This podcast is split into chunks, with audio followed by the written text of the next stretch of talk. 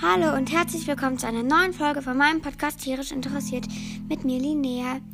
Heute geht es um ein nicht so schönes Thema, weil manche von euch, die ich kenne, wissen es bestimmt auch schon.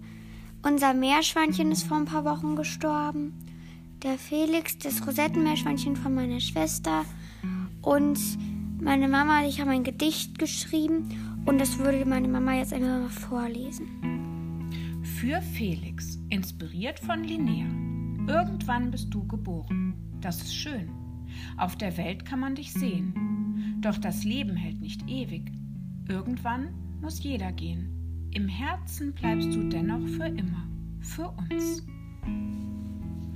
Das war das kurze Gedicht und wir hoffen, dass die ähm, nächste Folge ein bisschen fröhlicher wird und nichts mit einem gestorbenen Tier zu tun hat, aber dann man hört sich. Tschüss.